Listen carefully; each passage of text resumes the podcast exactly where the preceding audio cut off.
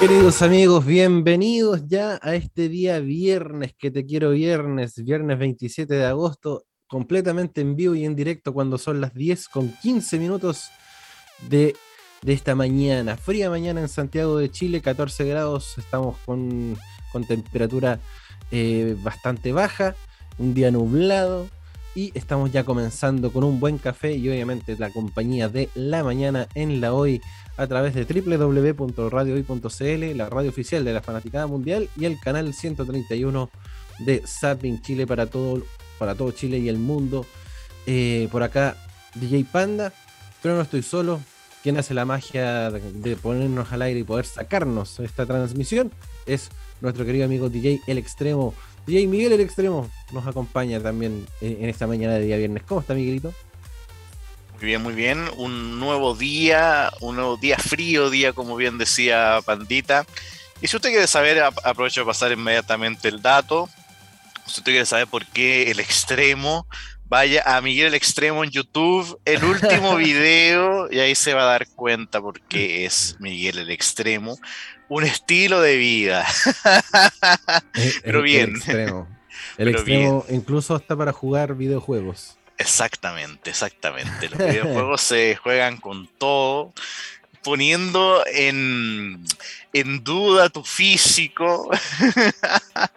Así poniendo, se Poniendo en riesgo. ¿Qué poniendo en duda? Poniendo en riesgo el físico. Esa era la palabra, se me olvidó. poniendo en riesgo. Es decir, colocar en riesgo mi cuerpo. así exactamente, exactamente. poniendo en duda la salud. Ahí puedo, haberlo hecho mejor así. poniendo en duda la salud de, de, tu cuerpo al jugar videojuegos. Ahí, ahí tiene otro momento que no sabe hablar español, amigo. Claro, como, dije, sobrevividor, ¿no es cierto? el, viernes pasado. Eh, sí, es que ¿cómo se dice ahora? claro. así se dice ahora. El lenguaje millennial, claro. Es que así se dice ahora. No, se dice eh, he vuelto, he volvido. He volvido, claro. No se dice gracias, se dice gracias con ese. Claro, no se dice nadie, se dice nadie. Creo que eso ha sido ya hace épocas ancestrales ya ese. No se dice toalla, se dice toballa. Vaya, claro, exactamente, exactamente. Después la RAE lo va a aceptar. Así que después vamos a estar hablando bien. Oye, Pero ah, un gran día. Dígame ahora. Nada, te, quería comentar que estamos en vivo y en directo y podemos recibir mensajitos a través de nuestro WhatsApp y nuestro Telegram, que lo tengo acá. Más 569 63 55 0152. No, qué de memoria. Más 569 63 55 0152. Estamos ya completamente en vivo para que usted nos mande sus mensajitos y también su, eh, su, lo que quiera, su chao jefe, sus comentarios, sus pedidos musicales también podemos estar escuchando acá en la mañana en la hoy.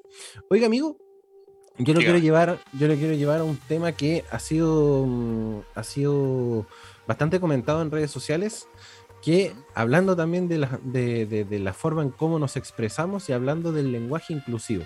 Vio que se convirtió en viral una, una muchacha mexicana que estaba en una exposición de Suma en un colegio o en una universidad, no estoy seguro de dónde.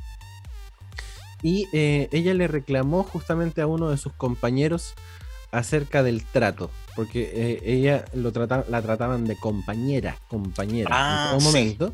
Sí, leí algo así. Y ella reclamó muy vehemente, eh, diciendo que no era su compañera, era su compañere. Y automáticamente larga a llorar y apaga cámara y se desconecta de la sala. Em, un, caso, un caso extremo de, querer imponer el tema del lenguaje inclusivo, siento yo, no sé.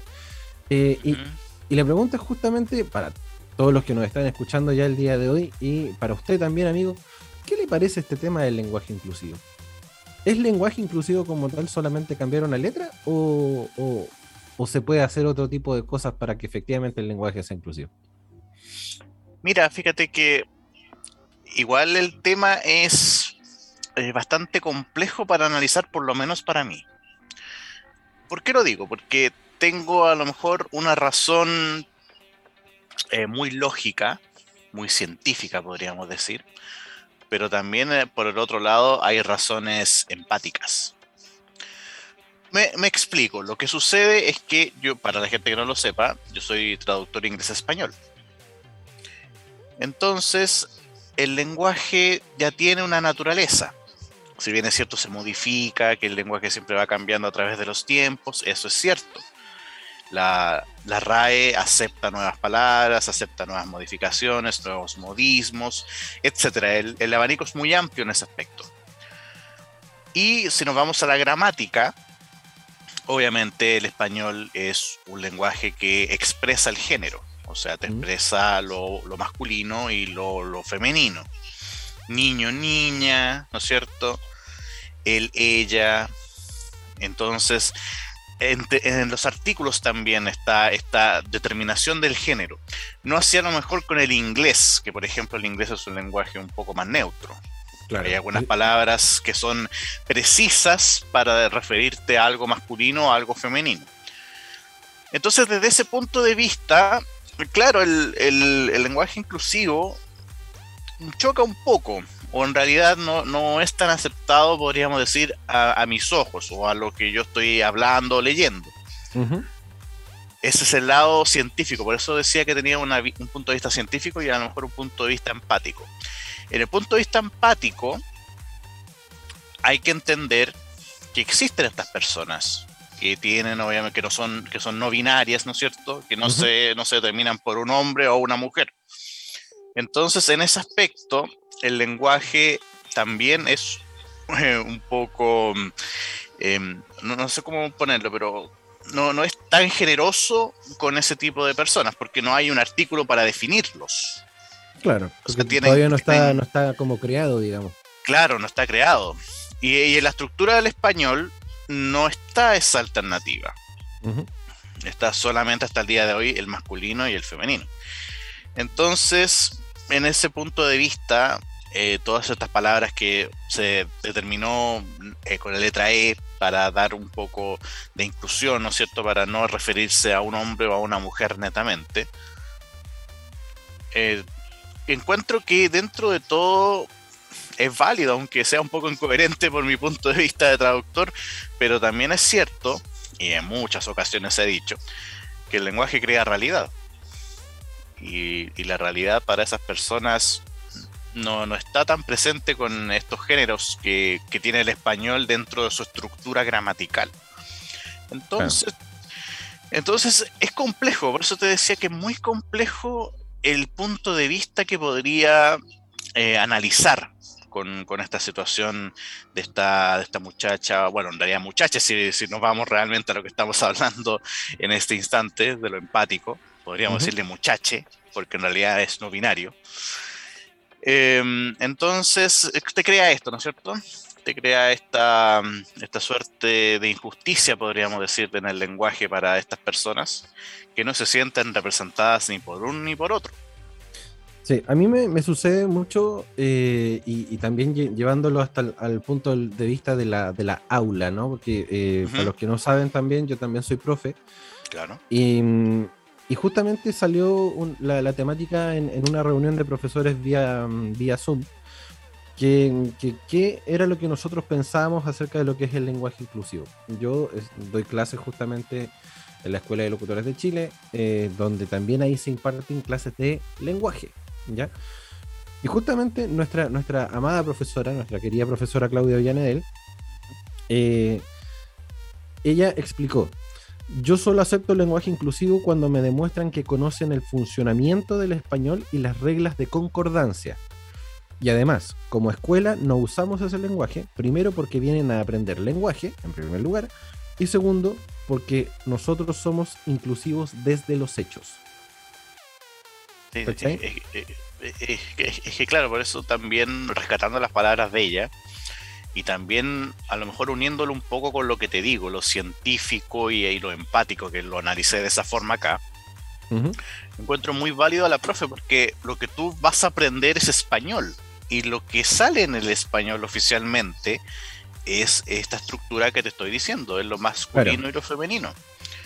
Ese es el lenguaje, eso es lo, aceptado por la RAE, también lo que puede salir en palabras como Fundeo, que es la Fundación del Español Urgente, donde tú puedes consultar, es una muy buena página.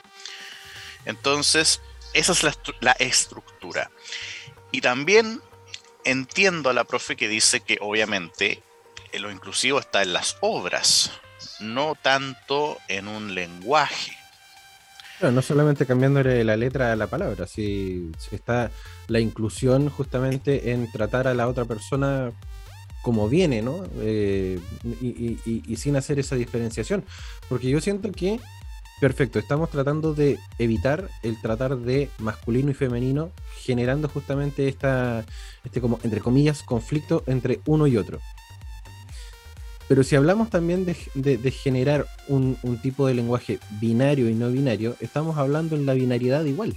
O sea, igual estamos generando un, círculo en donde estamos haciendo separaciones de binario o no binario, masculino y, femenino. Claro, creas otra ala más en vez de incluir. Exacto, exacto. Entonces no estamos haciendo la inclusión como corresponde. Claro, estamos hablando de que es un si lo queremos llevar a un, punto, es femenino o no femenino, ¿cachai? Binario o no binario. No estamos haciendo una, separación como tal. Pero aún así estamos generando eh, esta, esta binariedad al generar un lenguaje binario y el otro no binario, ¿cachai? Entonces, a la larga, inclusión, mis pantuflas, porque realmente no se da. Claro, es que ahí también está el otro paso, ¿no es cierto? Y aquí incluso me voy a salir incluso de los, de los sexos o los géneros. Por ejemplo, lo que sucede con, estas personas que tienen capacidades diferentes, ¿no es cierto? Por ejemplo, las que están en Teletón o han, sufrido algún accidente a lo, largo, a lo largo de su vida, que obviamente cambia totalmente. Esas, esas personas a veces, claro, reciben esta ayuda que se da en Teletón, por ejemplo, que es esta fundación, y que también está la recaudación de dinero generalmente a, a finales de año.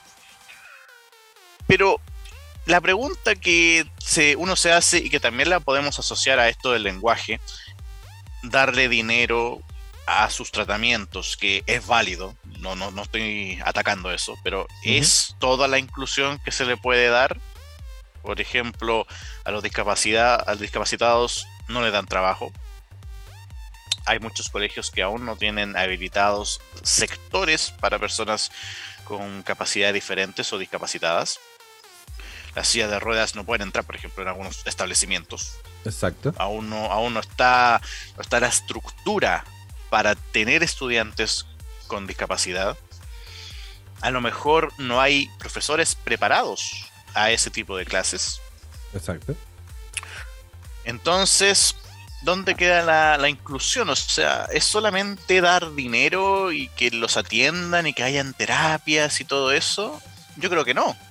Y, llevando, llevando ese, mismo punto hacia el lenguaje, ¿está la inclusión solamente en cambiarle una letra a, un, a una palabra? ¿O realmente está en el proceso, como tú bien lo dices, de aceptación de que efectivamente hay personas con una mentalidad distinta, con una sexualidad distinta, y que nosotros no tenemos pito que tocar ahí, es simplemente aceptar a la otra persona tal y como es, ¿cachai?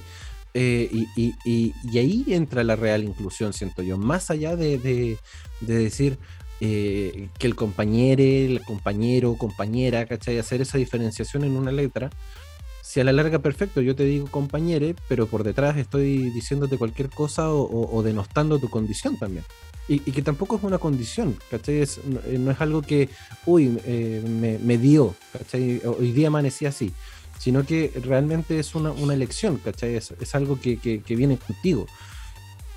Entonces, siento que por ahí el, tema de, este, de este lenguaje no binario, eh, o el lenguaje inclusivo, si lo queremos decir, realmente no tiene sentido si no es, como bien lo decía la profesora, desde los hechos también, ¿cachai? Porque no sacamos nada con querer ser inclusives si a la larga no estamos generando eh, procesos de inclusión tampoco. Sí, es, totalmente válido ese punto de vista, porque también con lo que decía yo de la Teletón, uno se queda en la superficie de la inclusión, entre comillas, muy entre comillas. O sea, uno dice, claro, o sea, oye, doy dinero a la Teletón o hablo inclusive, compañeros, Em, entonces ya con eso lo hice todo. No, o sea, no, no, no es cierto. Hay que avanzar en muchos aspectos todavía, en muchos aspectos. Eh, en todo, ¿ah? en todo orden de cosas. acá estamos hablando del lenguaje, pero hay un amplio abanico de, situaciones que están desequilibradas y que hay que intentar equilibrarlas. Exacto. Punto de vista laboral, punto de vista emocional, punto de vista sentimental, punto, de, punto de vista de género, ya que estamos hablando de género, pero, pero también, también están estas suertes de, de superficialidad, como, como estábamos hablando, porque es solamente una cosa que haces. claro, es como, es como es como lo que dicen también mucha mucha gente ¿eh? y con respecto a este tema también de lo que es Teletón, que uno es uno es eh, solidario una vez al año. Y el resto del año, ¿por qué no se colabora también en Teletón? ¿Cachai? Claro. Como tú, como tú dices. La cuenta está abierta todo el año, los 365 días del año. Está abierta la 24.500 rayas 03. Claro. Pero solamente nosotros somos solidarios y somos el país tan solidario que, que siempre se caracteriza justamente para estos eventos, solamente en estos eventos. ¿cachai? Entonces, como tú dices, nos quedamos en la superficialidad de lo que es la, solidaridad y eh, quedamos ahí, quedamos como bien parados ante la sociedad porque salgo del banco con el logotipo puesto en el pecho y sí, cooperé, ¿cachai? O con, la cintita acá en el brazo. Eh, la pulsera. La, pulserita, claro. Sí. Oye, em, es que sabes que, mira, me estaba acordando y también lo voy a asociar a, la reactividad que es la sociedad, o sea, a lo reaccionario que es la sociedad chilena. Mm. Nosotros no somos previsores, nosotros somos reactores o reaccionarios a ciertos, a ciertos aspectos. Eh, y de hecho en, todo, ¿ah? En todo. Nosotros somos muy estructurados o nos damos cuenta de las cosas cuando, cuando ya suceden. Y no, no, no queremos prevenir esas situaciones. Y de hecho también lo voy a conectar con, con tu programa, eh, no, entre viñetas, pero el spin-off de entre viñetas, que fue el Bar del Lotso, que yo, yo escuché el de la semana pasada, no, no, no el de ayer, pero de la semana pasada lo escuché, después fui a escuchar el de la, el de ayer. Pero el de la semana pasada hablaron algo que es bastante cierto. En una parte hablaron de las leyes. Y Keita dijo las leyes se hacen cuando ya ocurre una desgracia. Y eso es verdad. La ley Samudio, la ley Emilia, la ley Cholito, todas estas salen porque se sucedió una desgracia relacionada a aquello y por eso se tuvo que poner ojo y ahora una ley. Y acá pasa lo mismo.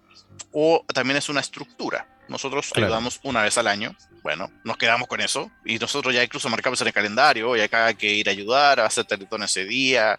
Y listo, ayudamos. Pero después nos olvidamos completamente. Claro. Por ejemplo, también tú vas al médico, no a hacerte chequeos de sangre para ver tu colesterol o todo eso. No, tú vas cuando ya te dio un desmayo, por ejemplo. Claro. Te dio un dolor. Ahí recién vas al, al médico. Entonces, lamentablemente es una marca de la sociedad, y no, no solamente la chilena, a nivel general, a nivel mundial, por lo menos la sociedad occidental es así. Sí. Es totalmente no previsora. Así que también ahí está un poco este asunto de, superficialidad que estaba, que estaba hablando. es verdad. No, no, no. Somos muy estructurados desde el punto de vista social, diría yo muy, mucho, mucho. No, tenemos iniciativa.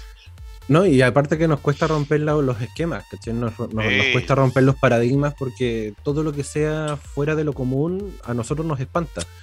¿Cachai? Cualquier cosa que, sea. Es que mira, sea el, diferente. El, cambio sí o sí va a traer miedo o incertidumbre. Eso es cierto. Eso no, no, se, puede, no se puede negar. Pero encuentro a su vez que la sociedad occidental le tiene demasiado miedo a un cambio. Mucho. Es totalmente abismal el miedo que le tienen. Sí. Al cambio. Exacto. Y, es parte, y es parte de lo que te decía yo de esta estructura, porque somos estructurados. Todo funciona así. Hoy el modelo económico es así, funciona, o, por lo menos ya lo conozco. Conozco cómo funciona el, método o, o la economía en este caso. Es verdad. Pero si me van a cambiar el neoliberalismo, al otro no lo conozco. Entonces hay un pánico, pero tremendo. Entonces ahí, ahí cambian un poco, bueno, muchas, muchas cosas cambian ahí. Pero es un miedo muy generalizado. Y a lo mejor resulta algo mucho mejor lo nuevo. Uno nunca sabe. Exacto, porque uno no se atreve justamente a hacer el cambio. Claro. Para, no romperse un poco las canillas y decir, no, es que, ¿por qué? ¿Por qué tenemos que hacer este cambio? No, no quiero, no quiero. Entonces, a lo mejor lo que viene también es muy bueno. Y si, y si, y si no lo es, por último, no, nos quedamos con la duda de, haber vivido ese proceso y decir, bueno, veamos si efectivamente eh, funciona o no funciona. Eh, y pero no nos quedemos ahí con las ganas de haber sabido eventualmente si es que se da o no se da, Claro, eh, por, ejemplo, lo, de, lo de la evolución, ¿no? era la, a la evolución humana, podríamos decir. ¿Cómo evoluciona el ser humano? A pura crisis. Así pues. Y ahí es parte del cambio, que el cambio a veces te llega lo quieras o no. Lo quieras o no, te va a llegar el cambio. ¿Cómo, cómo resurgió Japón después de la bomba atómica? Tú? Que esa es una mm. crisis eh, espeluznante y gigante. Sí. Cómo, cómo se rearmó Alemania cuando, después de la Alemania nazi, cuando perdieron la guerra más encima, y fue, fue dividida Berlín. bueno, ya también Alemania, de paso, fue completamente dividida. Y logró surgir de todo eso. De todo eso logró surgir. Mm. También otros países europeos que tuvieron la debacle de la guerra y quedaron ciudades desmoronadas, pero totalmente, y pudieron surgir. Y por eso también eh, eh, han evolucionado un poco más, a lo mejor creo yo, a nivel social. Entonces es por una crisis gigante, es por una crisis gigante. Y, acá hay que agradecer que no hemos tenido una crisis de esa magnitud. Sí hemos tenido crisis, o sea, es cierto, pero no hemos tenido una de esa magnitud. Por ejemplo, Chile no se ha enfrentado a una guerra de esa magnitud. Es verdad. Entonces, entonces también a lo mejor por ese lado nos cuesta un poquito más evolucionar. Oiga, amiguito, yo creo que el debate nos da para rato. Pero sí, no, está muy largo. tenemos que hacer una, pequeña pausa porque tenemos invitados más ratito. Perfecto. Y eh, tenemos que ya comenzar a habilitar la sala para que eh, se vayan sumando. Le mandé un temita por, por, WhatsApp para que vayamos em, para que vayamos haciendo la pausa. Perfecto. Y eh, yo recordarles que nos pueden seguir a través de nuestras redes sociales, arroba Radio en Instagram, Twitter y Facebook como La Radio Hoy y obviamente también nuestro WhatsApp, que es el más 569 63550152. Coméntenos em, qué es lo que le parece a usted el tema del lenguaje binario, el lenguaje inclusivo. Somos inclusivos, somos solidarios. Coméntenos ahí en nuestro, en nuestro WhatsApp más 569 6355 0152.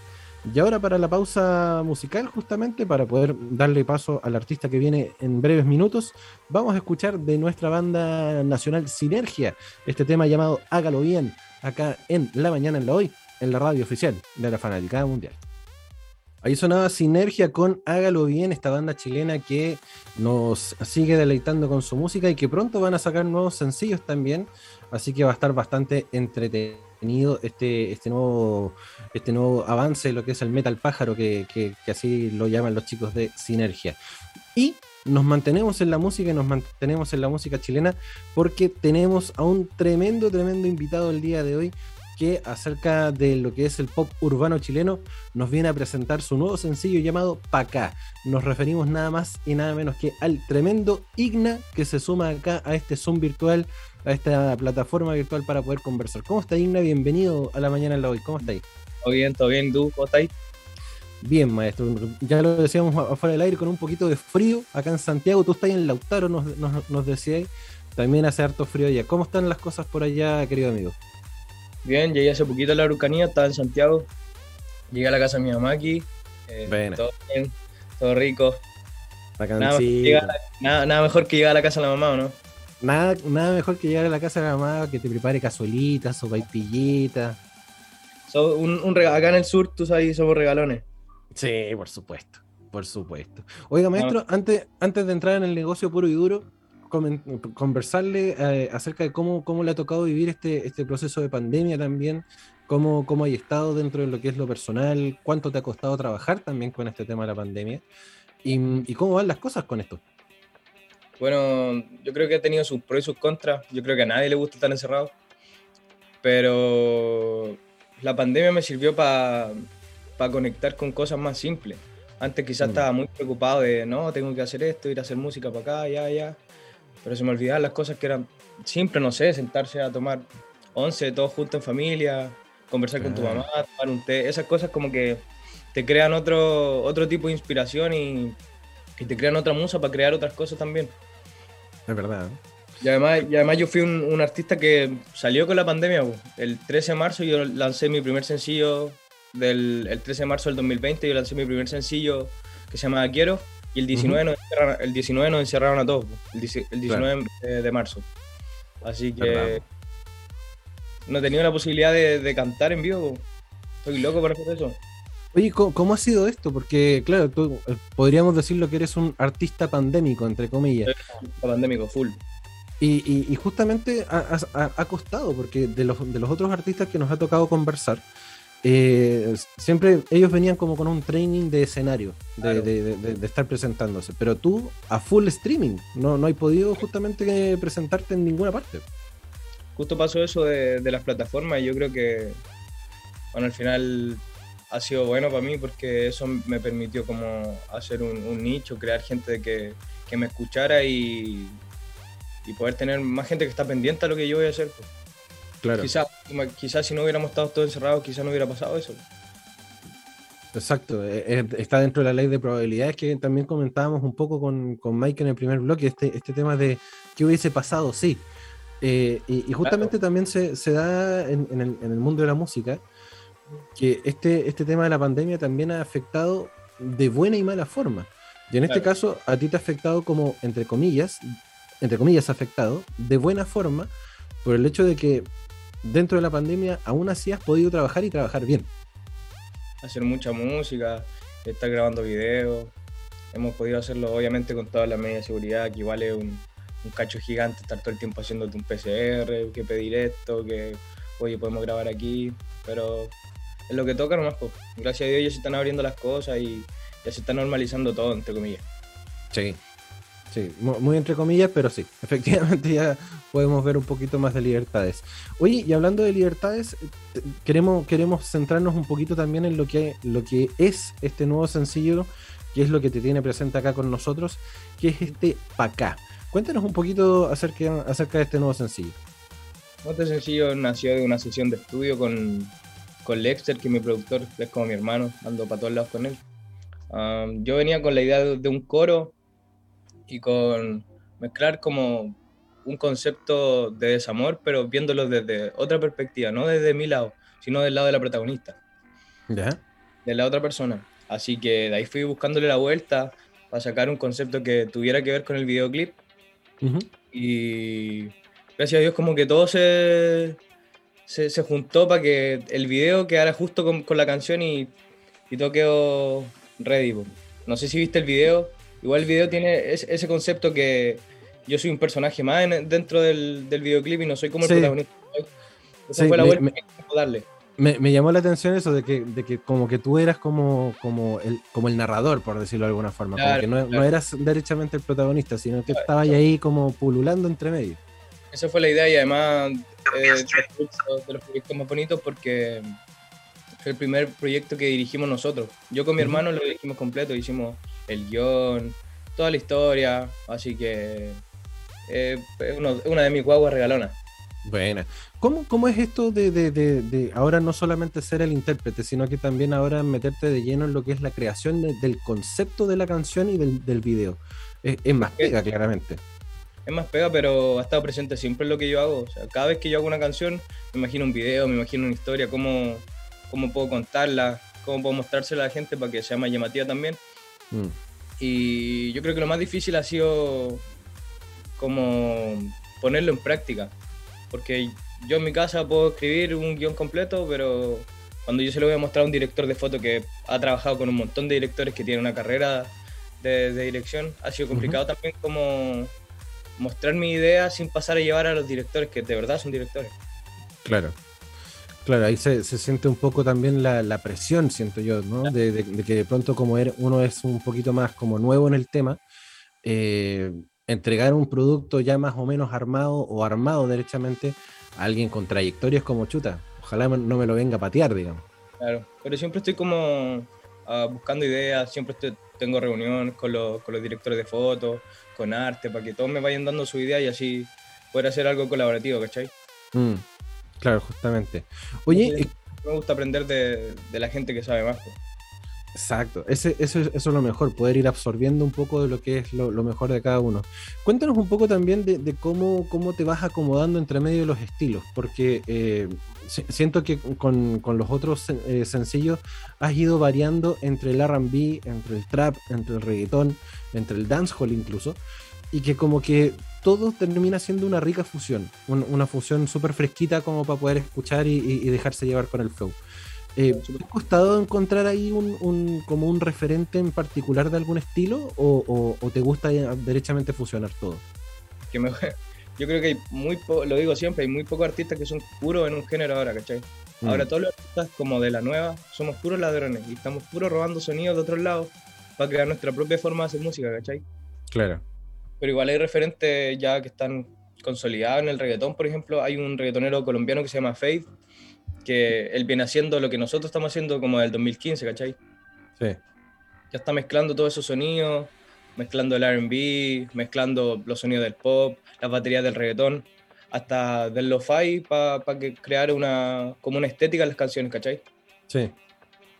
Sí, es verdad, como que, como que todo, eh, cuando empezó a salir este, esta, nueva, esta nueva cepa, ya que estamos hablando de, de virus y cosas así, eh, esta nueva cepa del, reggaetón, que no es el reggaetón puro de, como de la mata, como le gusta decir también a, los puertorriqueños, como que todo ha ido como fusionando estilos y como que ha ido mezclando un montón de cosas. Claro, yo lo veo que cada vez está siendo más melódico, o sea, sin perder lo urbano, tampoco somos cantantes de balada, pero estamos intentando como llevar eso, eso es lo que es mi visión y lo que yo veo, ¿cachai? Como que se está globalizando y haciendo mainstream por ese lado como por la música cantadita, más melódica, por ese lado. Sí, es verdad. Oye, Igna, ¿y, ahora qué es lo que se viene para este, este resto de año que nos queda? Ya estamos comenzando septiembre, dentro de la próxima semana. Em, se vienen fiestas patrias, me imagino que vaya a poder descansar un poquito, o hay algunas cosas ya agendadas para, el próximo, para los próximos meses. Bueno, para septiembre lo que hay es comer empanadas y tomar terremoto. sí, sí, por favor. Y, volvemos para octubre con, un, con uno de los proyectos más grandes, yo creo que, que he hecho en todo lo que, lo que llevo. Un video que también está dirigido por nosotros y un, un video que es una película. Yo creo que ha sido el video y la canción más rara que he hecho también, así que es una apuesta, pero voy con todas. Si le gusta a la gente, voy a estar muy contento y si no le gusta a la gente mm, voy a estar igual de contento que voy a estar contento con que haya salido eso. Es verdad. Oye, ¿hay algo agendado así como evento eh, presencial o todavía vamos a mantenernos eh, cuidándonos un poquito más? Eh, tengo un evento presencial, quizás, todavía no es seguro. Vamos para Casa Parlante pronto. Buena. Aguante, aguante Casa Parlante, loco. Quizás vamos para allá y después para este sencillo que te estaba hablando en octubre, quiero hacerle como un, release, un party release y ahí cantar la canción en vivo con gente, así con todo. Buena, buenísimo. Buenísimo. Oye, Casa Parlante ahí la lleva.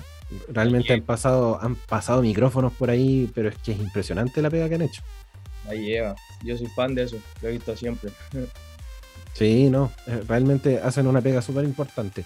Querido amigo, se nos comienza a acabar el tiempo de entrevista, pero antes de que nos vayamos, quiero que aproveches este, este pequeño espacio, le mandes un mensaje a tus fans y recordemos también lo que son tus redes sociales y dónde pillarte para saber más o menos eh, eh, cómo encontrarte en, este mundo virtual.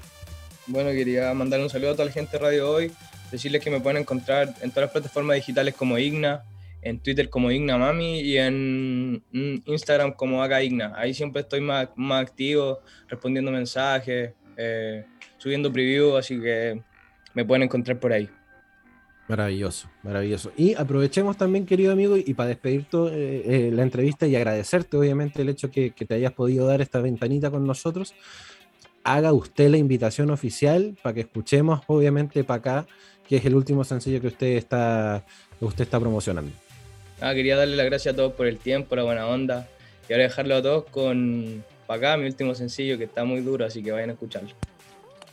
Volvemos a la mañana en la hoy, acá haciendo este programita en vivo y en directo cuando ya son las 11 con 10 minutos de este día viernes 27 de agosto. Estamos ya terminando, terminando, terminando el mes, el mes de los gatitos, querido amigo. Oye, este, este mes no escuché tanto gato, fíjate.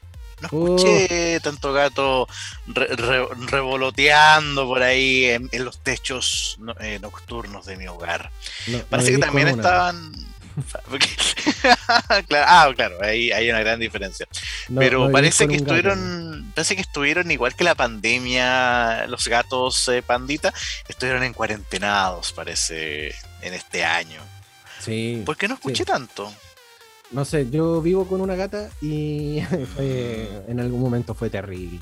Sí, no, no, no, mira, años atrás acá mi, casa era un motel. Era de gato, escuchábamos acá todo, todo ¿Podemos decir que tu casa era Los Gatitos? Claro, The Cats, The Little Cats. The Little Cats. the Little Cats. Oye, eh, ¿por qué será con tanto dolor la relación de un gato? Porque gritan mucho. Eh, yo, tengo, yo tengo la explicación a eso, no sé si es el horario, pero sí es, una explicación ah, veterinaria. Ya. Y te, cuento. Al momento del el apareamiento de los gatos, en primer lugar, la gata obviamente se posiciona, hace su colita para el lado, y el gato obviamente se monta y le muerde la parte del lomo para que no se arranque. Chao. Y a su vez, el pene del gato tiene pinchitos, tiene como pequeños eh, como púas, que efectivamente cuando se introduce desgarra y hace doler a la gatita. Ah. Por eso son tan dolorosos los apareamientos de gatos. Eh, amiga, date cuenta.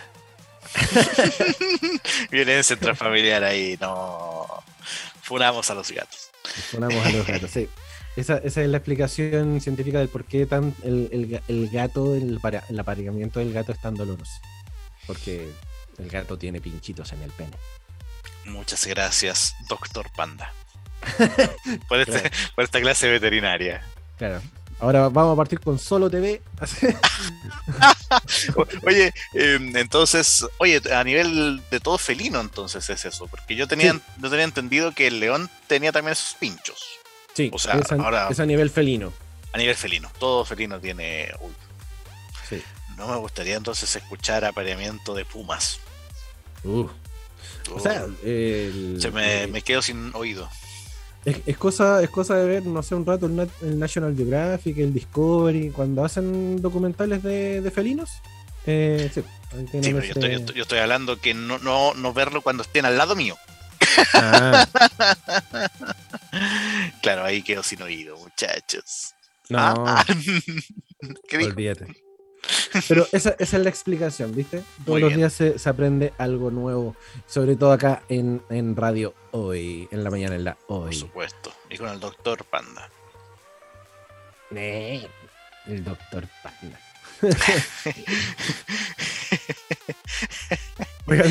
Un personaje muy de anime, ¿será eso? Sí, bueno, el Doctor Panda. El Doctor mm. Panda. Va a, a ser un, un, personajillo ahí. Vamos a hacer esa serie. Un panda con bata. Por supuesto, vamos a hacer esa serie. Claro, sí. Y, ese típico, el cosito redondo que se, ponen que se ponían los doctores en los 80 arriba. O sea, sí, como, sí. Ese como farol. Sí.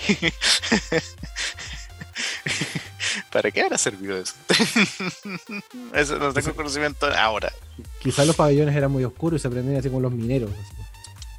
Claro. La, la lucecita. Oye, amigo, te quiero llevar al, plano deportivo porque. Eh, ¡Sapito! te quiero llevar al plano deportivo. ok. porque eh, el Charo de la Pizarro estaría orgulloso de esa, de esa imitación de, de Pedro tan burda. Eh. Em, te quiero llevar al plano deportivo porque eh, se viene una fecha triple con la selección chilena y eh, los equipos europeos, o digamos derechamente la UEFA, está haciendo un pequeño bloqueo o una prohibición de que sus representados que van desde Europa hacia Latinoamérica no viajen a los países que todavía tienen altos índices de contagio o que todavía estén en la zona roja que le llama la, UEFA para lo que son los partidos por las eliminatorias sudamericanas. Con eso, la Liga Española, eh, la Premier League inglesa y, eh, si no me equivoco, la francesa también está ahí eh, haciendo correr peligro la, representación de latinos. Creo, que la Serie también se va a meter a eso. La Serie también. Esa era la, tercera que tenía. Era la Serie A, la Liga y la Premier. Francia todavía no dice nada. Ahí yo me, mandé el carril. No, creo que, creo que Francia lo, que, lo que yo leí es que estaría dispuesta a, mm, apretar jugadores. Pero sí se enojaron con la FIFA y que tenían esta mm, unilateralidad en decisión. Que en realidad fue una amenaza. Exacto. Y em, eso hace merma justamente los equipos sudamericanos. El que más pierde claramente es Brasil, por el hecho de que no van a estar todos los jugadores que participan en la Premier League. Eh, lo cual yo siento que podría ser un, un, favorcillo ahí que se le puede dar a la selección chilena porque Brasil sin los europeos claramente sigue siendo Brasil, pero siento que es un poquito más abordable. Yo la verdad discrepo un poco Brasil no se va a ver tan afectado, creo yo. ¿Y por qué lo digo? Porque, porque si bien Brasil no va a tener eh, a los jugadores de la Premier, eh, tiene de dónde sacar de Brasil mismo. Hay muy buenos jugadores de hecho, algunos se los han repatriado por, por este poderío económico que tiene el fútbol brasileño también. Así que hay varios que han vuelto. Mm. Por ejemplo, Felipe Luis, que estuvo mucho tiempo en el Atlético Madrid y ahora estuvo en el Flamengo, donde de hecho fue campeón de la Libertadores. Entonces hay, hay jugadores en Brasil mismo.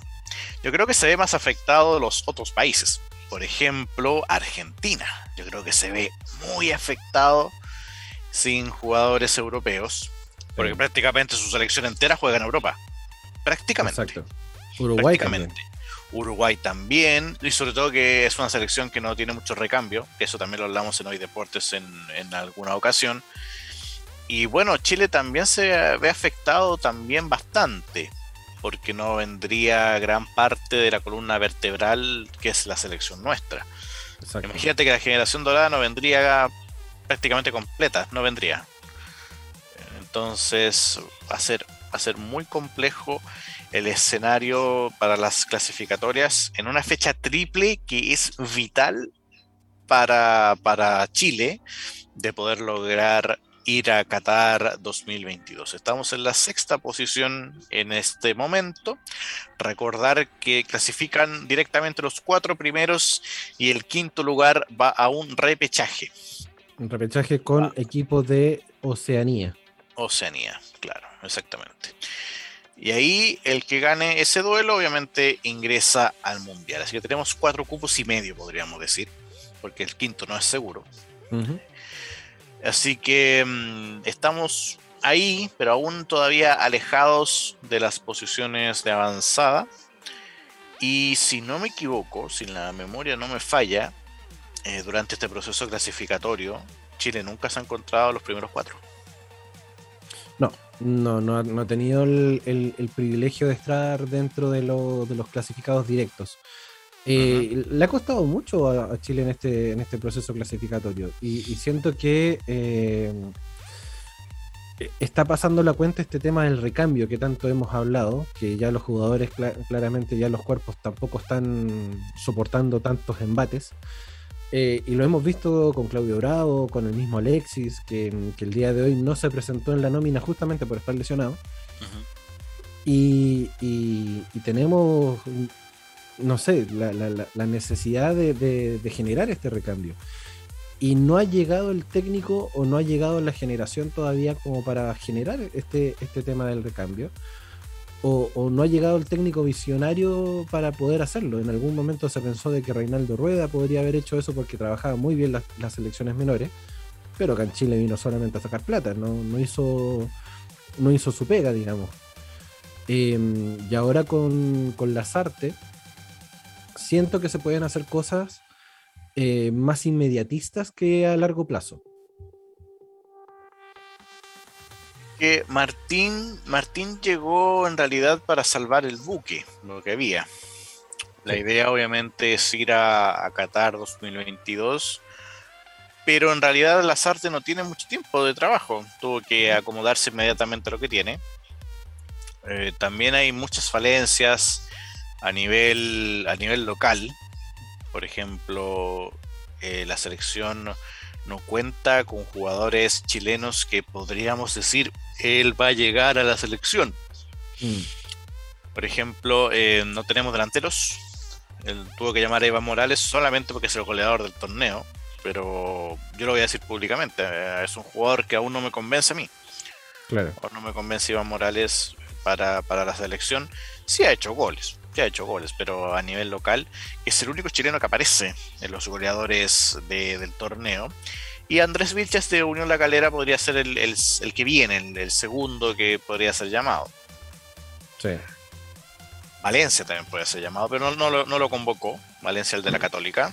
Diego Valencia, que, en realidad está jugando de punta, bueno, pero por este experimento de Poyet, que ya es otra cosa. Eh, Poyet es capítulo aparte es un capítulo aparte, pero que afecta a Pancho. Afecta mucho, porque eh, nosotros estamos, eh, o hablábamos, en Hoy Deportes también, que no hay mucho jugador en el medio local para suplir algunas funciones. Mm. Pero a su vez hay algunos jugadores que por, por ABC motivo están tapados. Por ejemplo, Clemente Montes sería fundamental para la selección. Pero, pero, pero, pero, en la Católica no está jugando porque a Poyet no le gusta. Entonces, a tener un jugador que no tiene minutos, es muy poco probable que, aunque sea muy bueno, no se haya, no sea llamado. ¿Y qué es lo que sucedió? Porque Martín Lazarte obviamente necesita jugadores que estén con tiempo, con minutos, con, tiempo recorrido en el, campo de juego. Entonces es entendible que no llame jugadores así. Así que también ahí, ahí eh, eh, puede ser un capítulo aparte lo de Poyet, pero también influye mucho en la selección. Mm. Entonces, entonces, y eso ocurre también con, otras situaciones en otros equipos también, no solamente Poyet, en este caso de, Católica. Pero hay entrenadores que a lo mejor no les gusta cierto jugador, que para otras personas sí es un gran aporte, que podría llegar a la, selección, pero si el técnico que está en su club no lo hace jugar, igual no se puede hacer mucho. Exacto. Sí, a mí, a mí me, pasa eso de que, eh, bueno, llevando el, caso Poyet justamente, y en todos los equipos, cuando hay jugadores muy buenos haciendo banca, em, suena como incomprensible el hecho de que no estén jugando, con la alta probabilidad de que terminen jugando también por la selección y generando justamente este, este recambio que, em, que es tan necesario. Em, tú, ya lo decías, Clemente Montes es un tremendo jugadorazo de la, de la Católica y que perfectamente podría estar jugando a nivel de selección ante la, necesidad justamente de, generar este recambio. Em, sí, puede que le falten minutos, pero aún así una situación tampoco no sería malo. Por último, como para poder generarle minutos en la banca de la Roja. ¿Cachai? para que también se vaya fogueando y, vaya viendo cuál es el nivel de exigencia que también pide la selección. Em, cartas tiene, claramente, y, todos los que están así como tú bien decías, tapados, tienen las cartas suficientes como para poder eh, estar ahí en, el equipo de la selección y poder hacer eh, una real alternativa para, lo que puede hacer el proceso de las artes o el técnico que venga eventualmente. Claro, claro, eh, totalmente, totalmente de acuerdo. Por ejemplo, em, por esto tuvimos que llamar también a, a Ben, Brereton o Brighton, como dicen que es la, pronunciación, y a Robbie Robinson, que son jugadores obviamente que están, bueno, uno en Inglaterra, el otro en Estados Unidos respectivamente. Y eso ha hecho también que tengamos que recurrir a ese tipo de jugadores porque acá no hay tanto jugador que está jugando, en el caso de Clemente Montes, y otros que no están sumando los minutos necesarios para ser llamados a la selección. Exacto. Así que vamos a ver qué sucede. Por, lo menos a Robinson sí va a venir, porque Estados Unidos no ha dicho nada, que no va a prestar jugadores, así que él va a venir. Así que vamos a poder ver a un jugador que, ojo, también es una apuesta, porque yo, honestamente, yo no, no veo por cosas de tiempo u otro motivo, no veo la MLS. Así que para mí Robinson va a ser totalmente una sorpresa. Yo no sé cómo juega. Yo no sé cómo juega Robinson. Yo lo voy a mm. ver recién ese partido del 2 de septiembre, si es que juega obviamente, contra Brasil en el Monumental. Ahí recién lo voy a ver. Sí.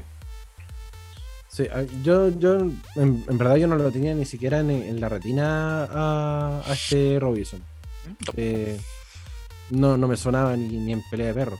De hecho, hasta yo jugaba con el nombre, pensé que era un personaje así como de Lazy Town. Era así como.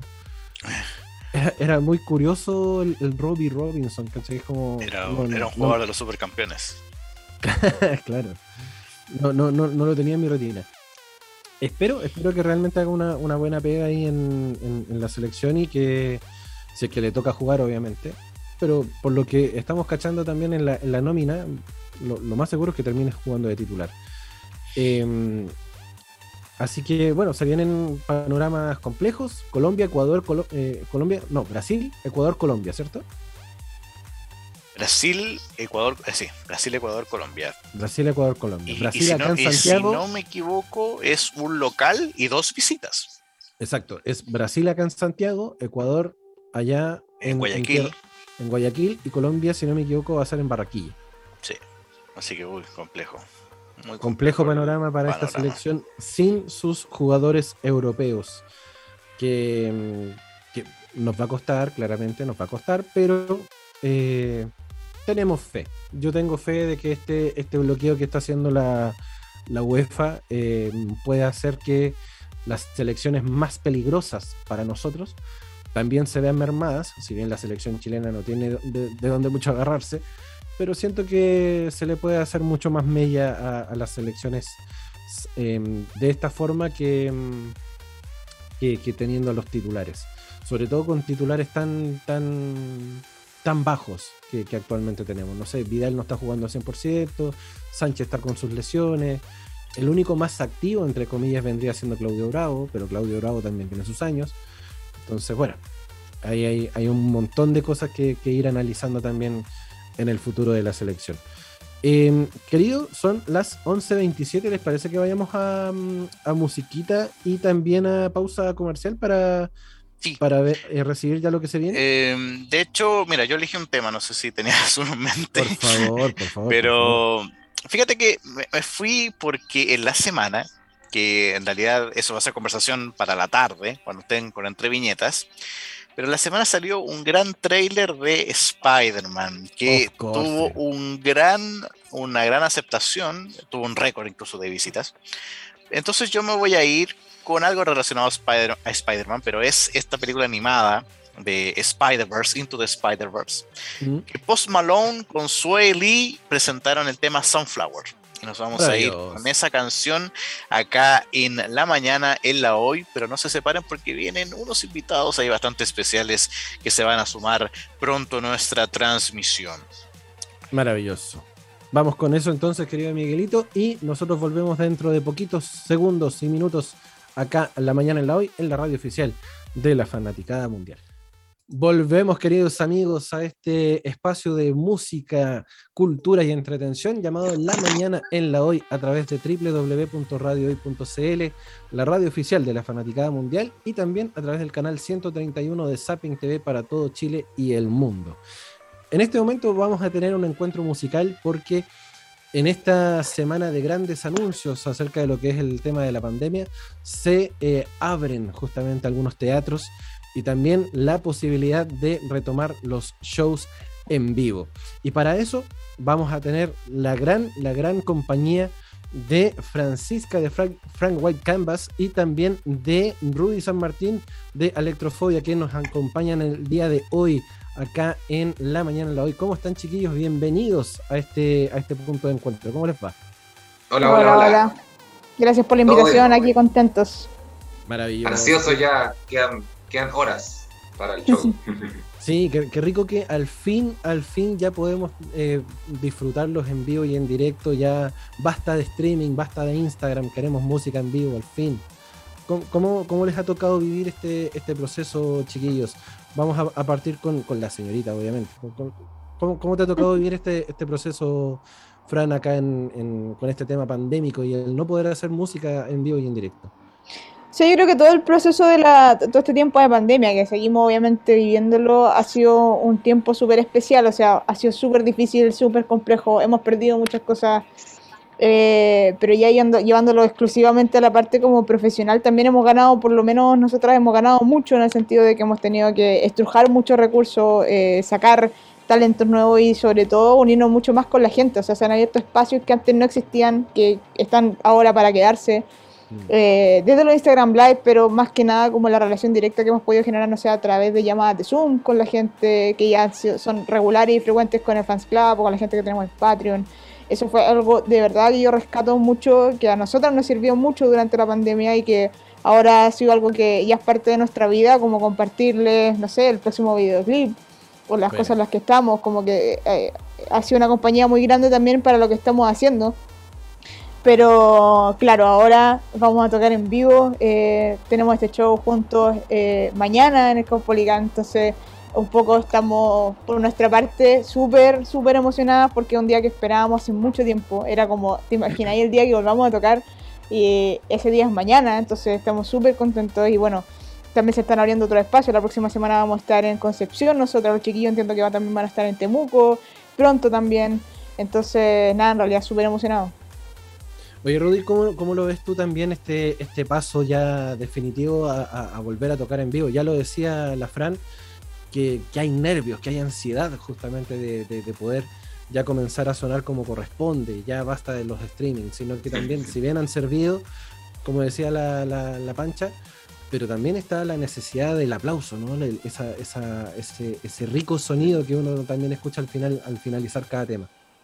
Sí, tota-, totalmente, o sea, incluso más que el aplauso en sí, nos falta estar con la gente, hay pasa algo en vivo que no pasa en los streaming, que tiene que ver con, con una relación que se, que se da durante el show. Hay cosas que pasan en los shows que son súper únicas y que tienen que ver muchas veces con el público más que con otra cosa. Mm. Eh, por ahí uno a veces como músico o artista en el escenario a veces incluso pasa a ser parte público cuando la gente canta tus canciones o participa tan activamente del show y eso es lo que uno más echa de menos. Eh, nosotros tenemos la suerte de tener un grupo de gente que nos va a ver siempre, y que en realidad son súper, súper, súper jugados y, se lo cantan todo. Entonces estamos con esa ansiedad de volver a sentir como esa voz que es la, la cuarta parte de la electrofobia en nuestro caso de nosotros. Y, y nada, tenemos mucha ansiedad, como dice la pancha, esto hemos aprendido un montón en este tiempo de pandemia, yo creo que todos, no solamente en el rubro de, digamos, de la música, yo creo que en todos los rubros se han explorado nuevas áreas que antes no se, no se habían tocado nunca. Pero yo creo que también rescato harto lo que, lo que dice la mancha respecto a, al contacto con la gente. Yo creo que hemos podido establecer una relación muy diferente con la gente a través de la virtualidad. Eh, obviamente no es lo mismo que en vivo en persona, pero, pero sin lugar a dudas es un espacio nuevo que nosotros tampoco habíamos usado tanto antes. Eh, siempre, siempre fuimos una banda y seguimos siendo una banda mucho de show en vivo, de girar. Eh, no sé, desde que desde casi desde que la banda existe, que como nosotros éramos de Temuco, en algún, o sea, somos de Temuco, yo vivo en Temuco todavía, pero como la banda estaba radicada ya el comienzo de la banda, los primeros años, siempre tuvimos que salir a viajar a buscar eh, escenarios para buscar, o sea, escenarios para tocar. Entonces siempre estuvimos acostumbrados a salir de nuestra ciudad, ir a buscar, tomar el bus, todo esa, ese romanticismo es lo que uno tiende a extrañar, ¿cachai? Pero sin lugar, sin lugar a dudas, el espacio de la virtualidad es una nueva herramienta que estamos tratando de ocupar a full esto mismo, estas entrevistas, ¿cachai? Todos estos espacios radiales que se han abierto, un montón, hemos tenido un montón de conversaciones súper interesantes que antes quizás ha sido más complicado resolver. Eh, yo estoy en otra ciudad de repente, hemos podido estar todos juntos de alguna manera igual, entonces la verdad que ha sido súper eh, interesante por un lado y evidentemente súper eh, frustrante por otro lado porque nosotros también sacamos un disco nuevo el año pasado, al igual que las chiquillas, no hemos podido tocar todo lo que quisiéramos en vivo, hemos tenido un par de shows chiquititos en vivo nomás y, ya mañana es la gran posibilidad eh, real de poder eh, mostrar el show que tenemos preparado para gente, con la música nueva que tenemos, con la iluminación nueva, con las gráficas nuevas. Entonces hay mucha ansiedad de, ver qué, cómo va a reaccionar la gente frente a eso. Claro. Claro, y, en este caso la, pregunta yo siento que, como que cae de cajón. ¿Cuánto costó también acostumbrarse al, hecho de no hacer música en vivo?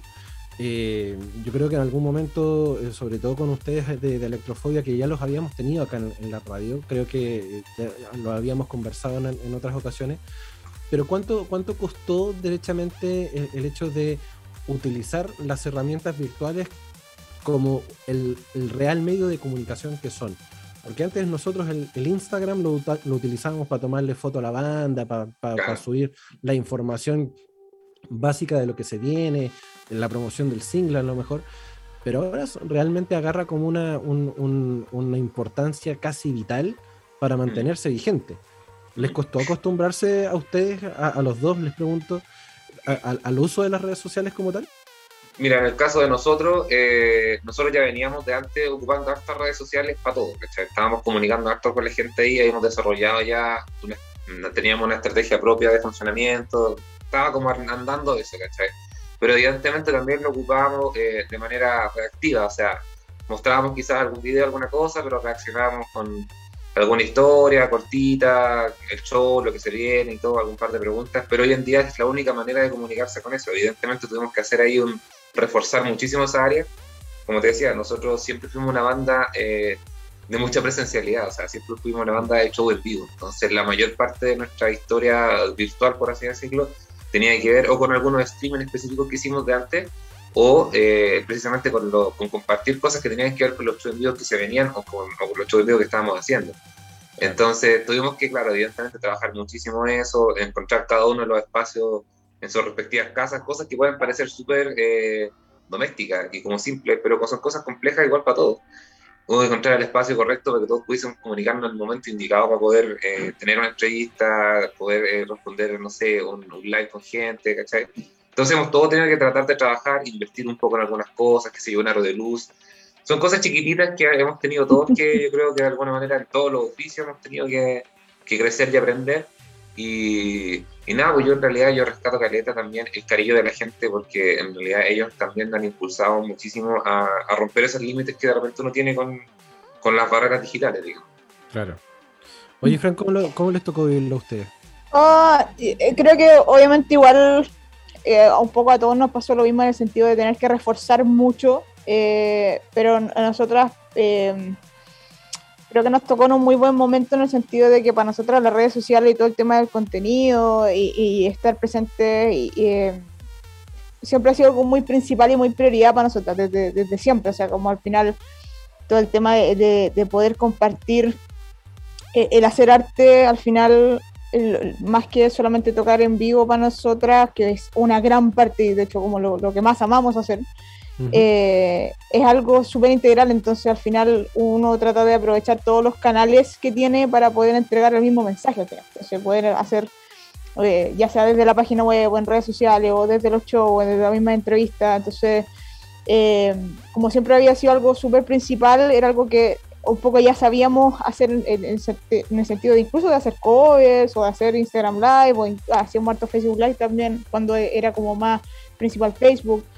Eh, y aparte, eh, nosotros no, eh, hemos tocado harto dentro de Chile, pero también no, ha sido tan fácil llegar, no sé, Parica, llegar a Iquique, llegar tan al sur. De hecho, hemos podido llegar, todavía no podemos llegar al Puerto Montt. Entonces, tenemos harta gente de región, entonces siempre le hemos dado mucha prioridad a las redes sociales por lo mismo. También gente fuera de Chile que no, no los podemos ver siempre. Entonces, cuando llegó la pandemia fue como, ok, tranquilidad, esto es lo que hay que hacer ahora, o sea, ahora esto es, la prioridad uno, los shows no están, entonces todo lo, toda la energía que está en los shows, reforcemos más acá. Y claro, empezamos a hacer mucho, mucho, muchas actividades, más que conversando con la gente haciendo lives, no sé, hacíamos, eh, cocinábamos, o hacíamos, eh, bueno, obviamente los conciertos acústicos que hacíamos desde la casa, pero, pero mm, no sé, covers, la gente nos pedía covers, por ejemplo, cosas más entretenidas. Eh, y, un poco tuvimos que mejorar, pero también es, algo que ha sido siempre muy parte de nosotras. De hecho, ustedes con, con Frank, eh, Frank White Canvas les tocó también hacer un, concierto de streaming con los chiquillos de Sapping, si no me equivoco, ¿no? Así es. O sea, el, nosotros lanzamos nuestro disco el año pasado, en noviembre, y dijimos, ok, vamos a lanzar el disco y hay que hacer el show de lanzamiento, el, típico show de lanzamiento, eso tiene que existir, y no lo vamos a tener con gente, entonces, ¿qué hacemos? Y dijimos, ya, vamos a hacer un show por streaming, pero si vamos a hacer un show por streaming, hagamos el Don Show por streaming, o sea, que sea como hagámoslo bien y no, no que no sea solamente sentarse a, hacer las canciones, sino a tocar las canciones, sino que hagamos algo más allá. Y al final lo que hicimos, bueno, junto con Sapin, que con ellos nos aliamos por, para que no, eh, ellos nos ayudaron a conseguir el estudio Canal 13, el estudio 3, que es el más grande, gigante ese estudio, por Dios. Eh, y al final hicimos el concierto de que tocamos el, el, el, disco de principio a fin, pero eh, mezclamos todo lo que habíamos aprendido haciendo conciertos por streaming todo el año eh, más lo que habíamos aprendido de los shows, más lo que hicimos de los videoclips, que nosotros grabamos videoclips y los producimos nosotras mismas. Entonces hicimos como un, un gran videoclip para todo el concierto, que obviamente está en vivo, pero también mezcla como todo el, arte del disco, el concepto, y bueno, eso salió en marzo eh, en conjunto con Sapen. Buenísimo, buenísimo. Oye, ¿y cómo han visto la, la, recepción también de, de, de, su gente, ¿no? de, los fan, de los fans? Eh, con, este, con este tema del, volver a la presencialidad, ¿cómo vieron el hecho de que se anunció el, concierto en el, en el Caupolicán? Y ya me imagino que la, gente les empezó a preguntar las entradas, dónde, cómo, cuándo, por qué, bla, bla, bla. ¿Cómo, cómo, cómo fue la, recepción que tuvieron de su gente? Eh, bueno, por, el lado de nosotros en realidad, fue bien heavy. ¿ah? nosotros siempre hay un poquito de de susto porque no dejan de ser hartos, o sea, en tiempos de pandemia hablar de 500 personas en un solo lugar eh, es harta gente, O sea, da, da una cosita. Eh, evidentemente hemos trabajado muchísimo el tema de las medidas de seguridad, los protocolos de, etcétera, todo. Pero eh, teníamos un poco así como de susto que podía decir la gente, porque no todo, de partidas con pase de movilidad, sabemos que hay gente que no se ha vacunado, por, la razón que sea, Entonces estuvimos ahí como con esa sensación así como qué iba a pasar cuando tiramos el afiche. Y la verdad que no, cuando tiramos el afiche la respuesta de la gente fue increíble. Eh, no solamente con la venta de entradas que estaba súper bien, sino que también con el con la respuesta, con los mensajes, con el cariño, con todo. Eh, no tuvimos ningún comentario así como eh, no lo hagan, no sé. todo fue apoyo, cariño, denle, para adelante, vamos. Y también un poco de ansiedad de la gente, como te decía, en el caso de nosotros, eh, y, como que eh, lo digo con mucho orgullo y, con, también con mucha humildad y mucho cariño, porque de verdad que es por el cariño de la gente. Eh, gran, hay partes súper importantes de los shows de nosotros que la gente manda, que o sea, como que hay, hay momentos, situaciones que en vivo son las personas las que dirigen el show y para nosotros es súper importante. Entonces sentimos un poco como esa ansiedad de la gente también de volver a los shows y de participar y de, hacer lo que hacemos siempre. y, eso nos tiene súper super motivados. Pero aparte, eh, yo también eh, estoy súper contento porque poder tocar con las chiquillas fue, una gran noticia para nosotros de hacer esta, esta vuelta al Capulicán, no solo, sino que también con ellas que han estado haciendo una pega súper linda desde hace hartos años. Y, y sentimos de alguna manera que ellas tienen mucho que ver no, no, es que no es que seamos iguales ni nada, tiene mucho que ver con, con, la mirada que tenemos de cómo se trabaja profesionalmente, de cómo enfrentar los shows, de ellos trabajan mucho la parte visual, nosotros también nos gusta todo eso en vivo. Entonces siento que tenemos muchas cosas afines y la verdad que curiosamente hace mucho rato que habíamos, se habían dado oportunidades que supuestamente íbamos a tocar juntos y se cancelaron o pasaron cosas así, puras malas suertes, eh, varias, y esta ya fue la, la definitiva, así que estamos también contentos por ese lado. Vamos a poder compartir escenario con ella, en realidad siempre es lindo eh, compartir escenario con colegas y sobre todo con gente que, está en la misma que uno. Es verdad. Fran, ¿cómo, cómo lo, vio tu gente también al, momento de, anunciar este regreso también a, a las pistas presenciales? Mucha emoción, o sea, como obviamente lo mismo que dice Rudy, estoy súper de acuerdo, también está ese nervio de uno mismo, o sea, como yo estoy loca por ir a ver un show, eh, pero claro, es como pensar estar ahí, es como, ya, pero ¿cómo? Como que uno tiene que acomodar su cabeza eh, para en el fondo ver cómo, se, cómo, es un show ahora, o sea, ahora un show se ve con mucha, muy, mucha menos personas, estamos en un, en un lugar mucho, muy grande para la cantidad de gente que va a haber. Eh, pero mucha emoción, o sea, mucho comentario de por fin las vamos a ver, y también mucha gente, eh, me imagino que a los chiquillos también les pasó, que a raíz del, del, último disco que sacamos eh, y de todo lo que ha pasado el último año, nos conocieron ahora en, periodo de pandemia y no nos han podido ver. Entonces, mucha emoción en realidad, muy es que yo creo que incluso va más allá de uno, más allá de la banda, más allá de Francis Canvas o Electrofobia, es, eh, es el volver a, verse, el volver a vivir, de tener este tipo de experiencias de nuevo. Entonces yo encuentro que es algo mucho más poderoso que incluso que va más allá de nosotros. Nosotros estamos dando la instancia, estamos dando el día y obviamente la gente que nos sigue eh, eh, es algo súper especial para nosotros y para ellos y todo el tema. Eh, pero incluso en términos personales, yo creo que para cada uno de nosotros el volver a hacer esto, volver a vivir este tipo de cosas, es algo mucho más potente que incluso ir a ver un concierto, que ya puede ser genial, ya puede ser increíble. Entonces, nada, en realidad, vamos, vamos a romper Rudy la, la, mala racha mañana, al fin. Mañana vamos con todo. absolutamente. Yo creo, yo creo que aún así a pesar del tema del aforo, no deja de tener tintes históricos, porque es, uno de los primeros conciertos que efectivamente se comienzan a dar de forma presencial luego de casi 17, 18 meses de, confinamiento. Eh, es, un, es un, tiempo ya, pero tirado a las mechas el hecho de que hemos estado tanto rato encerrados sin poder hacer nada. Y a pesar de que vayan 500, 600, 400 personas, da lo mismo el hecho de volver a la presencialidad ya le tiene, ya tiene esos tintes históricos. Y, creo que ustedes como, como punta de lanza justamente ahí en el, en el Caupolicán, que reabre al fin sus, puertas este fin de semana, em, creo que no va a dejar indiferente a nadie. Va, de, todas formas tiene este, esta, esta luz de, tintes históricos. De todas maneras. Sí, totalmente.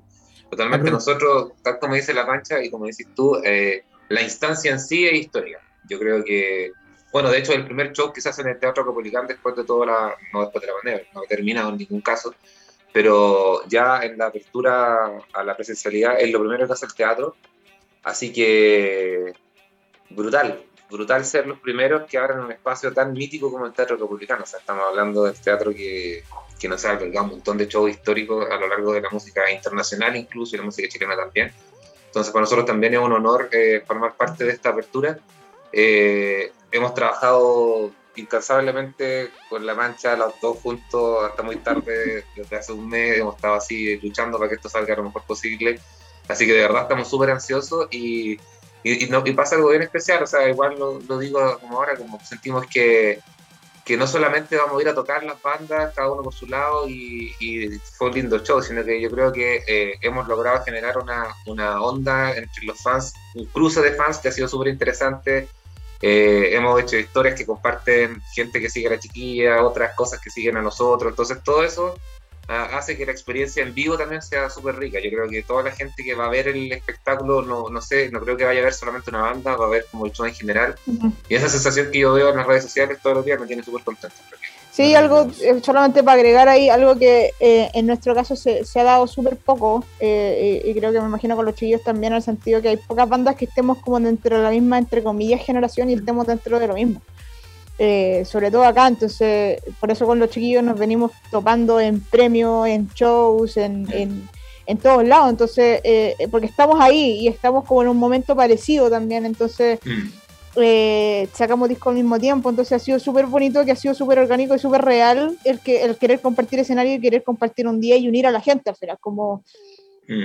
eh, que realmente se dé esta instancia de que la gente que nos conoce a nosotras pueda disfrutar el show de ellos y viceversa, entonces nada, en realidad súper emocionada y, y, y, de nuevo, mañana el show de mañana tiene hartas cosas bien especiales, más que solamente ser un show bacán, por así decirlo. Claro, claro. Y, y, no, y no, ojo, que no pocas veces, o sea, no muchas veces en la historia de la música chilena se da que de repente dos bandas eh, puedan hacer este tipo de cosas y como que estén en momentos parecidos. Yo, no sé, yo pienso en los años 80 y hoy se nos hubieron algunas bandas que sí estuvieron como así, en los 90 un par más, pero después como que no dio tanta, la escena del rock en general me cayó un poco. Entonces, sentimos que esta también es una buena, una buena oportunidad para darle nueva vida a la escena, ¿cachai? No solamente la escena rock, la escena musical en general, estamos tratando de somos todavía bandas, eh, no sé si decir nuevas, pero sí, bandas que están eh, no hace tanto en el camino eh, como profesional directamente y como ya en el camino de conceptos logros importantes. Entonces es lindo recorrer este camino acompañado de una banda que esté en la misma patrulla, eso, pasar la idea. Es verdad. Es verdad. Chiquillos, ya nos queda poquito tiempo de entrevista. Yo creo que es menester el hecho de tener que decir dónde y cuándo nos encontramos para que justamente podamos hacer la invitación como corresponde, ¿cierto, Rudy? Sí, exactamente. Vamos con todos los datos de día de mañana. Primero que todo, eh, el show empieza a las 18 horas. Las puertas van a estar abiertas eh, puntual, por favor, así tiempos de pandemia, puntualidad total. Las puertas van a estar abiertas desde temprano, creo que desde las 15 o 16 horas. Eso va a estar en las redes sociales hoy día. Me parece que es desde las 16. Desde las 16, eh, dice la, que, Sí, a las 16 horas. Y Vamos a hacer la entrada muy ordenada, vayan con su pase de movilidad en el celular, muy a mano, tienen su carnet, no se les olviden esos datos importantes, vayan con su mascarilla, eh, van a ver, eh, va a haber alcohol gel, van a ver incluso mascarillas de recambio en algún momento. El teatro cuenta con un sistema de, de, renovación de aire que está midiendo constantemente el nivel de CO2 que hay ahí y cuando siente que el nivel es muy alto se va a renovar automáticamente. Así que ahí hecha muchas cosas importantes para la seguridad de la gente, están las butacas dispuestas con las distancias específicas para cumplir con la norma, así que por ese lado vaya con tranquilidad. Pero muy importante es llegar puntualmente al, show, empieza a las 18 horas en punto y termina a las 21 horas en punto.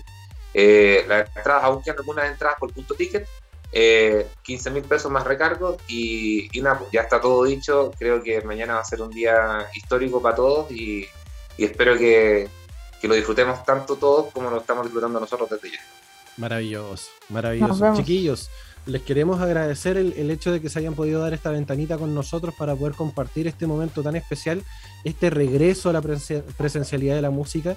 Y ya como es costumbre, quiero que aprovechemos este momento para que, en vez de tomarnos la foto de rigor, nos tomemos el screenshot de rigor. Así Me parece. así que pongamos, Pongamos, pongamos los mejores rostros, a mí me va a costar un poquito, pero los invito a poner la, cara. Hay que activar el embellecedor. Exacto. Y vamos a la E3. Una, dos, tres. Maravillosa. Y salió entonces, ya la tengo aquí registrada, la vamos a subir a nuestras redes sociales. Y eh, agradecerles nuevamente el hecho de poder estar con nosotros el día de hoy. Y eh, aprovechemos entonces de eh, invitarlos hacer la pausa, una pequeña pausa musical, obviamente con algo de electrofobia, ¿puede ser o no? Sí, sí, lo que quieran. ¿Sí? Entonces, chiquillos, vamos a hacer una, pequeña pausa comercial y vamos a escuchar uno y uno de Electrofobia que nos hace la invitación justamente para este show presencial en el Caupolicán este día sábado. Así que no se mueven de nuestra sintonía, volvemos dentro de breves segunditos acá a la mañana en la hora. Ahí sonaba entonces Electrofobia que el día de mañana van a estar en este show presencial, al fin volviendo a lo que es eh, el, tocar con público, loco. ¿Qué, qué, qué de menos hemos echado este, esta, este formato de, poder hacer música como corresponde? Eh, y se agradece, se agradece. Verdad que sí, verdad que sí. Sí, y no, y no solamente la, la música, el, hecho de que ya los estadios también estén recibiendo gente, los museos también ahora están un poquito más, más liberados y que de hecho, em, dentro de las informaciones que corresponden dar y, esta actualización también del COVID, Santiago, la región metropolitana, el día de mañana pasa a fase 4, que es apertura inicial, donde obviamente los aforos van a estar bastante más amplios Em, se mantienen obviamente muchas medidas de, salud, obviamente. Pero el toque de queda se mantiene desde las 10 de la mañana, perdón, desde las 10 de la noche hasta las 5 de la mañana. Así que, em, si bien vamos a estar haciendo vida normal, entre comillas, el toque de queda se mantiene en el mismo horario, em, ya que los índices de vacunación no han superado el 80% de la totalidad de la población de la región. Por lo tanto, nos mantenemos ahí con el toque de queda desde las 10 de la noche. Pero por lo menos ya estamos en fase 4, ya es un avance y los índices cada vez son más, eh, entre comillas, tranquilizadores. Sabemos que todavía no hemos ganado la, guerra, pero sí ya se están eh, ganando varias pequeñas batallas. Así que eso es importante también dejarlo en claro. Exactamente. Exactamente, así que a prepararse muy bien, por eso también ellos dijeron a las 6 puntual, parte puntualmente, puntualmente el evento. Por esta cosa, ¿no es cierto? Por el, toque de queda también, que es lo, que más tienen en contra. Lo que más tienen en contra es, esa, esa medida que aún está, aún está presente durante este tiempo pandémico. Bueno, para empezar a ir a cerrar ya, porque estamos ya terminando nuestro querido matinal, la mañana en la hoy. Pronto vengo yo acá para programar todos los temas eh, que tú quieres escuchar, porque viene zona de fans pegadito, pegadito, pegadito. Pero para decir a la gente lo que puede esperar este día viernes, ya viene zona de fans, como lo dijimos, pero a las 5 de la tarde viene Joaquín Olmos con todos los estrenos de tus artistas favoritos, con Noticiero Fandoms, todo lo nuevo, todo, todo lo, el estreno, ¿no es cierto?, de todos estos artistas del rock, del pop, de lo urbano, va a estar ahí con Joaquín Olmos. Y a las seis y media, ahí le tengo que dar la palabra a usted, porque usted es el conductor de Entre Viñetas a las seis y media en radiohoy.cl. Así es, este capítulo va a ser un capítulo bastante especial, eh, ya que vamos a estar cargaditos obviamente a las noticias, todo lo que se, generó, ya que tú lo comentabas en el, en el estreno de este teaser trailer de lo que va a ser eh, Spider-Man No Way Home, con todas las contingencias y todas las, noticias de aquello. Y a su vez también vamos a estar haciendo capítulo de, eh, de final de temporada, ya que cerramos eh, nuestra participación por este, en, este, en este ciclo llamado Radio Hoy. Por lo tanto, vamos a estar haciendo un capítulo más o menos de despedida eh, para, para, que todos nos vayan acompañando, todos los que vieron entre viñetas y nos puedan ahí dar sus, sus, eh, sus, comentarios de lo que ha sido el paso de, de, este programa de la cultura pop acá en Radio Hoy, que se mantuvo casi, casi por tres años. En acá siempre vigente y muy, muy al pie del cañón eh, con la radio oficial de la Fanaticada Mundial. Así que se hace un capítulo de cierre de ciclo nosotros vamos a seguir trabajando obviamente en nuestras redes sociales, en nuestra página web, cachín cachín, aprovecho, entrevinetas.cl. Así que vamos a estar hablando de aquello, contingencia y anécdotas que vivimos acá en Radio Hoy en nuestro paso de, mm, de, entreviñetas acá en, la radio. Así que va a ser un capítulo bien emotivo y bien nostálgico. No, no, no, no vamos a dejar de reírnos, obviamente. Así que va a estar bien entretenido el capítulo de hoy a partir de las 18.30 entre viñetas, porque somos más que solo cómics. Hay que, hay que preparar pañuelo, ¿no? Pregunta. No, no, sí, sí no. El, proyecto no muere, el proyecto no igual, muere. Igual, igual lo tengo ahí, el pañuelo ahí, es más malo. déjate la cajita ahí de, de los pañuelitos desechables. Por supuesto, el tissue. El tissue va a estar ahí. va a estar ahí el, el tissue. no, pero. Así que. Así programa ese. Sí, ¿Cuánto tuvieron? ¿Tres años? Tres años. Tres, años, acá en, en, radio. 178 capítulos, para ser, para ser exacto. ¿Y cuántos minutos? ¿Cuántos segundos? ¿Cuántas horas y cuántos segundos? 177 capítulos alcanzamos a hacer acá en, Radio Hoy. Eh, harto, harto si, si te pones a pensar, más los eventos, todo lo que logramos obviamente con radio. Así que eh, súper súper contentos también de poder eh, abrir nuestras alitas. Ya, no somos un polluelo, somos un ave que puede volar libremente. La, mariposa salió del capullo, pandito. no, prefiero las aves, las mariposas son media frágiles. Oh. Saludos a las mariposas. Saludos a toda la comunidad de mariposas que nos ve. claro, exactamente, exactamente. Bueno, Así con toda la información entregada, otorgada a todos ustedes, queridos auditores, damos el cierre acá a la mañana en la hoy. Pero no se separen porque por lo menos yo voy a estar, voy a seguir estando con el zona de fans. El zona de fans. Tu zona de libertad. Tu zona de libertad, exactamente. Em, voy a ser tío hoy porque la gráfica decía tío hoy, pero bueno, bueno, seré tío, tío Michael o no sé qué cosa. el, sobrino hoy. El sobrino, el sobrino hoy, el primo hoy, bueno, cualquier familia que sea más, más hoy. Bueno, así que ya cerremos el, el cuchitril acá en la mañana, en la hoy, pero se abre la casa de zona de fans. Sí, hoy agradecerles a todos por la sintonía. Eh, recuerden nuestras redes sociales, arroba Radio Hoy en Instagram, Twitter, Facebook, como La Radio Hoy. Si te perdiste las entrevistas, no te preocupes porque las vamos a subir a YouTube y también a nuestro canal de Spotify donde puedes revivir todos los programas de nuestra casa radial. Y eh, nosotros nos encontramos el próximo día lunes a partir de las 10 de la mañana cuando les demos nuevamente la bienvenida a este punto de encuentro de la música, la entretención y la cultura acá en la mañana en la hoy. Nos vemos el próximo lunes. Adiosito.